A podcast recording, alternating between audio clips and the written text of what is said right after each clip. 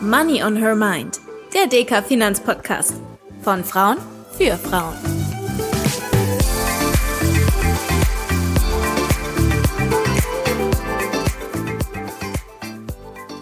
Hallo und herzlich willkommen zu einer neuen Folge von Money on Her Mind, dem Podcast von Frauen für Frauen und alle Menschen, die mehr über ihre Finanzen und das Thema Geldanlage lernen wollen. Auch wieder mit dabei ist Gabriele, Deka-Volkswirtin und Makroexpertin. Gemeinsam sprechen wir heute über unser Rentensystem und ein Thema, das viele von uns bewegt, nämlich die Altersvorsorge. Hallo Gabriele. Hallo Tanja. Die meisten von uns, also zumindest diejenigen, die schon über 27 Jahre alt sind und mindestens fünf Jahre berufstätig, bekommen einmal im Jahr ihre Renteninformationen zugeschickt. Aber was genau diese Informationen für mich bedeuten, weiß ich noch nicht so hundertprozentig. Was ich weiß, ist, dass wenn es mal soweit ist und ich in Rente gehe, die gesetzliche Rentenversicherung wahrscheinlich nicht mehr ausreichen wird, um auch im Alter gut leben zu können. Liebe Gabriele, ich bin mir sicher, dass du uns dabei helfen kannst, das Ganze ein bisschen besser zu verstehen. Wie genau berechnet sich denn eigentlich unsere gesetzliche Rente? Und wem steht sie überhaupt zu? Ach, wenn ich das nur wüsste, Tanja. Nee, also es gibt so ein paar Grundsätze, die sind natürlich hochkompliziert, aber am Ende kann man sagen, jeder Euro, den du in deinem Leben verdient hast und der sozialversicherungspflichtig war, der zählt in dem Rentensystem. Man kriegt Punkte, Rentenpunkte, Entgeltpunkte, die werden zusammengezählt und am Ende, wenn wir dann in Rente gehen, dann ist es einfach so, je nachdem, wie viele Entgeltpunkte wir über unser Leben angesammelt haben, je nachdem haben wir dann eine höhere oder eine niedrigere Rente. Das heißt, in die gesetzliche Rente geht nur was rein, wenn ich sozialversicherungspflichtig beschäftigt war. Also Geld verdient habe, für das Rentenversicherungsbeitrag abgegeben wurde.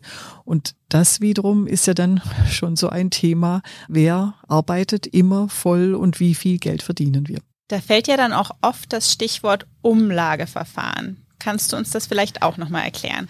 Wenn ich das gerade eben gesagt habe, mit dem, je nachdem, wie viele Entgeltpunkte wir haben, kriegen wir das dann raus. Kommt drauf an, wenn später, wenn wir in Rente gehen, dann auch genug Geld da ist. Das Umlageverfahren, das wir in unserer gesetzlichen Rentenversicherung haben, heißt ganz einfach, diejenigen, die heute arbeiten gehen, also du und ich und viele andere auch, zahlen ein in die Rentenversicherung. Das Geld, das dort ist, eingeht, wird verteilt an die heutigen Rentner. Und da haben wir ja schon das erste Problem. Es sind heutzutage schon viele Rentner. Aber zukünftig werden es noch viel mehr sein. Aber es sind in der Zukunft wahrscheinlich eher weniger Beschäftigte, weil wir ja rein demografisch gesehen, die, die großen, starken Jahrgänge, die sind jetzt schon im Arbeitsleben und gehen schon bald in Rente. Und es kommen nicht mehr so viele junge Leute nach. Dann möchte ich mir jetzt gar nicht ausmalen, wie lange ich noch arbeiten werde. Gibt es denn da irgendwas, was man dagegen tun kann, beziehungsweise tut unsere Bundesregierung da aktuell was dagegen? Man kann das ja ganz gut ausrechnen, wie viele Menschen zukünftig Rente kriegen werden und wie viele dann noch arbeiten werden. Man kennt ja die Geburtenzahlen von heute schon. Die Bundesregierungen wissen das. Man rechnet auch immer wieder, man hat schon diese Demografiefaktoren eingebaut ins Rentenversicherungssystem. Tendenziell muss man einfach sagen, je jünger heute ein Mensch ist, desto weniger hat er Rente in Zukunft. Aber keine Sorge, du guckst mich schon so erschreckt an. Keine Sorge, man kann ja was dagegen machen. Also ich darf mich einfach nicht auf die gesetzliche Rente verlassen, sondern ich muss schauen, dass ich mir selbst was zurücklege für mein Alter. Und dann kann ich auch im Alter finanziell unbeschwert leben. Darauf kommen wir auf jeden Fall gleich zurück. Aber nochmal zurück zu dieser Versorgungslücke, über die wir gerade gesprochen haben. Mehr Menschen werden älter, scheiden aus dem Berufsleben aus, weniger Junge kommen nach, die in die Rentenkasse einzahlen können. Aber neben der Versorgungslücke gibt es ja auch die Gender-Rentenlücke. Also wir kennen alle den Gender Pay Gap, ähm, der Unterschied im Einkommen zwischen Männern und Frauen. Aber auch Frauen sind wesentlich häufiger von Altersarmut betroffen. Denn im Durchschnitt bekommen sie in Deutschland nur halb so viel Rente wie Männer. Woran liegt denn das eigentlich? Ich habe ja vorhin schon gesagt, nur wenn ich eingezahlt habe, habe ich auch einen Anspruch dann auf diesen Euro Rente. Und wir Frauen, wir machen Auszeiten, also gehen eine Zeit lang gar nicht arbeiten für die Familie. Wenn wir zurückkommen, arbeiten wir in Teilzeit. Wenn wir arbeiten gehen, wenn wir unseren Job aussuchen, haben wir meistens Jobs, in denen wir nicht so viel Geld verdienen. Wir machen tendenziell weniger Karriere. Also am Ende läuft alles drauf raus. Im Lauf unseres Lebens bezahlen wir weniger in die Rentenversicherung ein im Durchschnitt als die Männer. Und wenn wir daran was arbeiten wollen, was ändern wollen, dann müssen wir halt darauf schauen, dass wir weniger Auszeiten haben, dass wir weniger Teilzeit arbeiten und dass wir schauen, dass wir in unseren Jobs mehr Geld verdienen. Und dann können wir auch diese Lücke ausgleichen. Übrigens, die Frauen in der ehemaligen DDR haben viel weniger Gender-Renten-Gap ähm, als die im Westen, weil die tendenziell viel mehr gearbeitet haben. Und das ist ein Riesenvorteil. Daran sollten wir gerade die jüngeren Frauen sich auch orientieren. Wobei ich persönlich mal das Gefühl habe, dass wir doch da eigentlich auf einem ganz guten Weg sind. Also es gibt ja viel mehr gut ausgebildete Frauen heute, die in besser bezahlten Jobs arbeiten, die beispielsweise ähm, auch überhaupt gibt es viel mehr Frauen, die arbeiten. Warum ist die Versorgungslücke dann trotzdem noch so groß? Du hast recht, Frauen sind tendenziell eher berufstätig, auch eher als damals noch nach dem Krieg. Aber ich beobachte voller Schrecken, dass es trotzdem weiterhin oft so ist, dass wenn, wenn ein Paar sich findet und beschließt, wir kriegen ein Kind, dass am Ende dann doch wieder die Frau zu Hause bleibt und doch wieder zurücksteckt und, und eigentlich ist es aus meiner Sicht so, man sollte sich das dann teilen, also Frau und Mann. Und wenn schon, dann teilen sich's beide und dann hat auch die Frau nicht mehr die große Lücke. Ich möchte gerade die jüngeren Frauen auch ermutigen, die noch keine Kinder haben, redet zuerst mal mit euren Männern, bevor ihr Kinder kriegt, dass ihr euch das auch wirklich aufteilt und ihr nicht am Ende da sitzt und wieder denkt, ach hoppla, eigentlich wollte ich wieder in den Beruf zurück.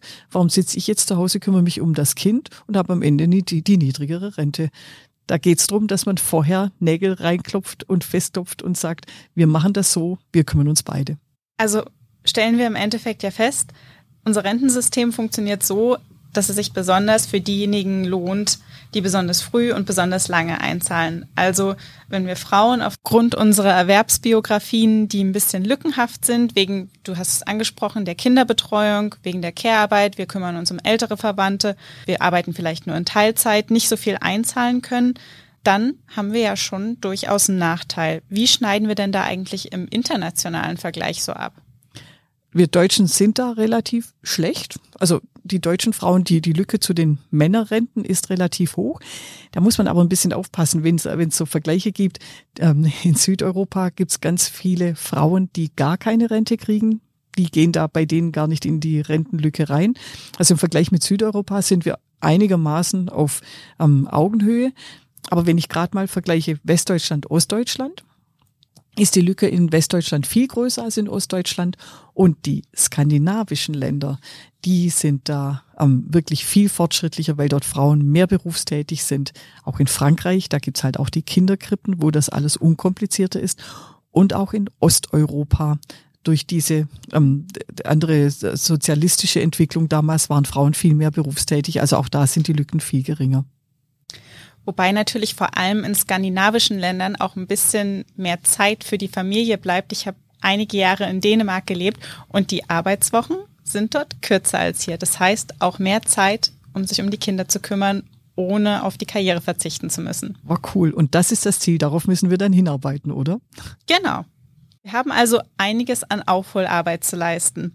Ich vermute aber, dass auch hier die Lösung, du hast es vorhin ja auch schon angesprochen, ist, selbst ist die Frau, oder? Wie können wir denn dafür sorgen, dass wir im Alter auch gut abgesichert sind und was für Möglichkeiten der privaten Vorsorge gibt es überhaupt? Auf die gesetzliche Rentenversicherung sich zu verlassen, ist ohnehin ziemlich mutig. Man wird immer Geld kriegen, aber es wird nicht reichen, um glücklich finanziell unbeschwert alt zu werden. Deshalb müssen wir zusätzlich was machen. Es gibt zum einen für die berufstätigen Frauen und Männer die Möglichkeit, dass sie Betriebsrenten haben, also dass der Arbeitgeber ihnen was anbietet, auch über Direktversicherung. Also inzwischen hat wirklich jeder Berufstätige und jede Berufstätige die Möglichkeit, da was zu machen. Das lohnt sich auch aus steuerlicher Hinsicht. Also da sollte man auf jeden Fall was machen. Heißt auf gut Deutsch zum Arbeitgeber gehen und sagen, was kann ich machen an betrieblicher Altersvorsorge?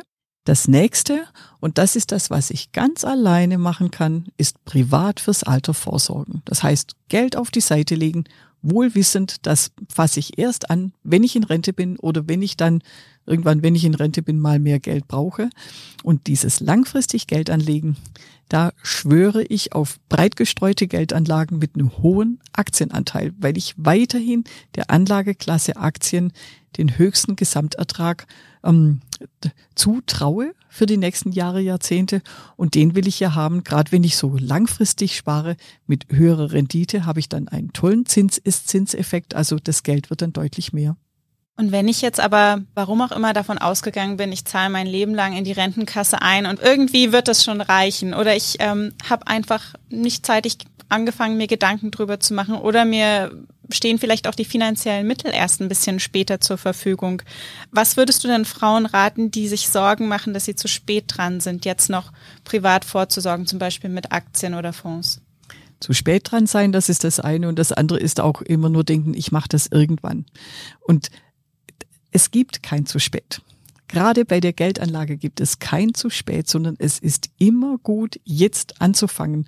Ob eine Frau oder ein Mann jetzt 20, 40, 60, 80 ist, es geht heute noch, wenn man Geld beiseite legt, dass man das Geld dann auch, also dass aus dem Geld mehr wird und dass man was zur Seite gelegt hat, wenn mal eine Notlage kommt oder man das Geld braucht. Ähm, was mache ich? Je älter ich bin, desto weniger lang wirkt der Zinseszinseffekt. Das ist blöd. Das heißt, je älter ich bin, desto mehr muss ich drauf schauen, dass ich eine, eine vernünftige Rendite habe. Rendite heißt also, was, was wird aus dem Geld mehr Jahr für Jahr? Was habe ich an Zins? Was habe ich an Dividendenrendite? Was habe ich an Kurssteigerungen? Das ist gewissermaßen die Rendite. Je höher die ist, desto mehr wird dann aus meinem Geld. Je älter ich bin, desto höher sollte sie sein. So ganz nebenbei. Bei der Rendite muss man ja auf jeden Fall aufpassen, dass man die Inflation ausgleicht, also diesen Kaufkraftverlust vom Geld. Und ich weiß, das ist widersinnig, aber je älter man ist, wenn man anfängt, desto mutiger sollte man sein, denn wenn man mehr kontrolliertes Risiko bei der Geldanlage hat, dann hat man auch eine höhere Renditeerwartung. Und das, wenn ich von höherem Risiko rede, dann rede ich eigentlich von einem höheren Aktienanteil bei der Geldanlage. Es besteht also durchaus Grund zur Hoffnung. Welchen abschließenden Rat würdest du denn unseren Hörerinnen gerne noch mit auf den Weg geben wollen? Fangt jetzt an, also tut es jetzt. Wagt Risiko, nehmt also auch eine gehörige Portion Aktien rein, streut unbedingt breit, nehmt alle Anlageklassen rein, also ob das jetzt festverzinsliche Wertpapiere, Immobilien, Aktien sind und schaut, dass ihr es irgendwo macht, wo es auch vertrauenswürdig ist, damit das Geld auch da dann sicher bleibt und nicht irgendwann verschwunden ist. Das heißt, bevor man anfängt, am besten nochmal mit der Beraterin oder dem Berater des Vertrauens in der Hausbank sprechen, richtig? Und die, wenn die vor Ort sind, dann kann man sich auch darauf verlassen, die sind noch in 10, 20 und 50 Jahren da. Und deshalb genau geht zu eurer Bank vor Ort. Das ist ein ganz guter Tipp, Tanja. Vielen lieben Dank, Gabriele, und lieben Dank auch an unsere Zuhörerinnen, die heute wieder mit dabei waren. Wir freuen uns, wenn ihr auch in zwei Wochen wieder einschaltet. Und falls ihr bis dahin noch Fragen habt oder Themen, die wir in unserer Sendung besprechen sollen, dann schickt uns gerne eine E-Mail an podcast.deka.de. Wir freuen uns drauf. Bis dahin. Bis zum nächsten Mal.